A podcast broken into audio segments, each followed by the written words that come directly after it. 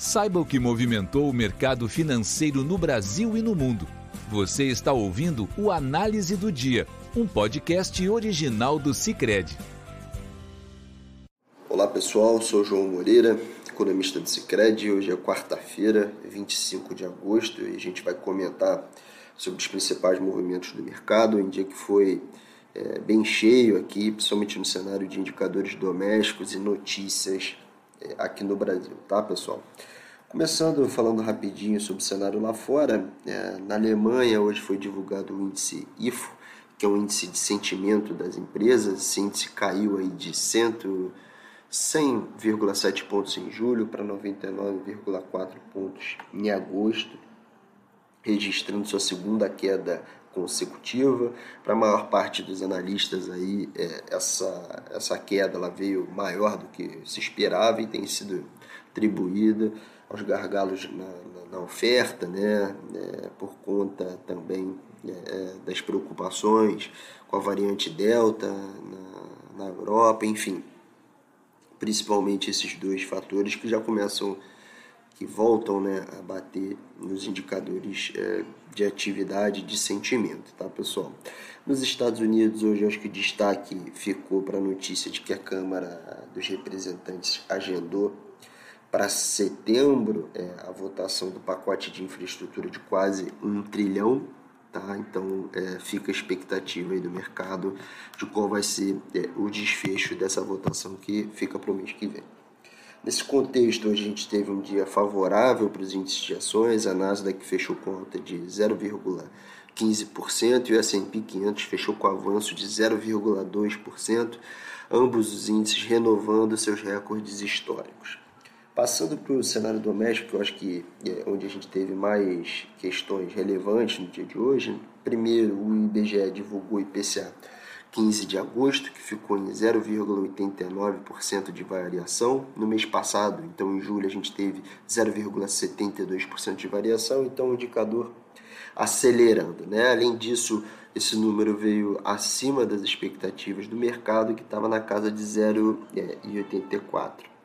Entre os, índices, os itens do indicador, perdão, destaque para a energia elétrica, que teve alta de 5% em agosto, respondendo aí sozinha por 0,23 ponto percentual da inflação né, medida pelo IBGE nesse mês. Então 0,23 do 0,89 foi só energia elétrica.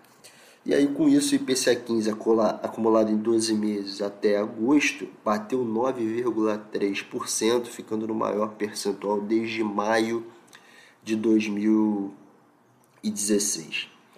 É, a variação mais forte da energia elétrica, pessoal, a gente sabe é fruto né, da crise hídrica. E não foi só no número do IPCA que a crise hídrica, né, não foi só o número do IPCA 15 que trouxe preocupação com a crise hídrica. Né? Outro motivo de preocupação hoje foi a informação de que a bandeira vermelha 2, atualmente em R$ 9,49 a cada 100 kWh, deve ser elevada para algo entre 15 reais e 20 reais é, por conta do acionamento das térmicas que são mais caras né, para garantir então o abastecimento de energia elétrica.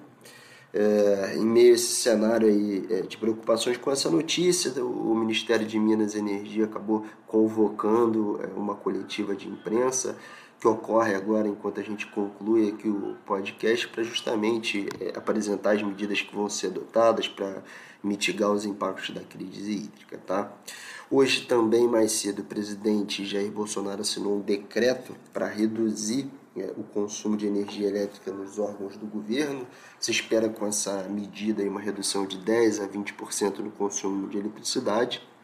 E ontem, o Comitê de Monitoramento do Setor Elétrico divulgou uma nota que admite aí uma, uma piora relevante é, no cenário hídrico do país e nas projeções para os próximos meses. Então, pessoal, ou seja, né, o noticiário é repleto de notícias negativas no que tange a crise hídrica. Mas apesar desses dados é, ruins, né, principalmente no que tange a, inflação, né, dessas informações ruins no que tange a perspectiva de inflação à frente. Hoje foi um dia de despressurização na curva de juros e no câmbio, exemplo do que, do que a gente teve ontem. Né? Parece que o mercado está acomodando um pouquinho do risco fiscal que subiu significativamente com a PEC dos precatórios, bateu bastante no mercado e agora acomoda um pouquinho. Eu acho que também colabora né, um cenário externo com maior apetite ao risco. Na hora aqui do fechamento do podcast, o dólar caía 1%,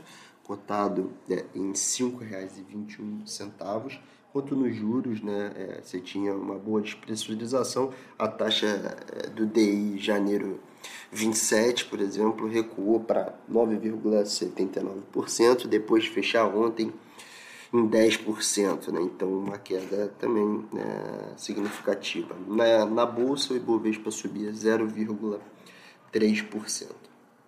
No âmbito fiscal, hoje a gente teve duas boas notícias que pode, podem ter ajudado né, também a despressurizar um pouco o mercado. Né? Primeiro, a arrecadação de impostos foi divulgada pela Receita Federal, somou aí 171 é, bilhões, 171 bilhões em julho, né, um aumento real aí de 35,5% na comparação com o mesmo mês do ano passado, a gente está falando aqui de julho desse ano, tá? Então, um aumento é, é, é, significativo, se a gente pega toda a série histórica, o, o valor arrecadado ele foi o maior né, para o mês de julho desde o início, lá em 95, né? Então, mais um dado bastante positivo com relação à arrecadação de impostos. E a outra notícia positiva acho que foi a divulgação do relatório mensal da dívida né, pelo Tesouro, que mostrou um colchão de liquidez relativamente favorável aí é, é, para julho, seria suficiente para bancar 9,5 meses de vencimentos, segundo aí a Secretaria do Tesouro. Agora, né, em agosto a gente é, já falou para vocês, a gente teve é, menor emissão de títulos, né, por conta dessa piora do mercado, com a apresentação da PEC e tudo mais, então esse colchão ele provavelmente pode se reduzir aí no mês né, de agosto. E por fim, última informação, acho que vale mencionar, a FGV divulgou o índice de confiança do consumidor, recuou 0,4 pontos é, em agosto para 81,8 pontos, um patamar ainda é, abaixo de 100 pontos, né? então indicando é, contração é, do apetite para o consumo. É, e é um patamar, quando a gente olha historicamente, ainda bem bem baixo tá, em termos históricos. Aí é, fica um sinal de alerta com relação à atividade econômica para o terceiro trimestre, tá, pessoal? Depois de quatro meses de alta na confiança do consumidor, agora em agosto a gente já vê essa acomodação aí. Eu acho que deve estar tá, é, é, pegando bastante essa combinação de desemprego, é, inflação elevada, é, endividamento crescente nos últimos meses, principalmente sobre é, os consumidores de renda mais baixa, tá? Pessoal, a gente fica por aqui. É, amanhã tem mais. Um abraço. Tchau, tchau.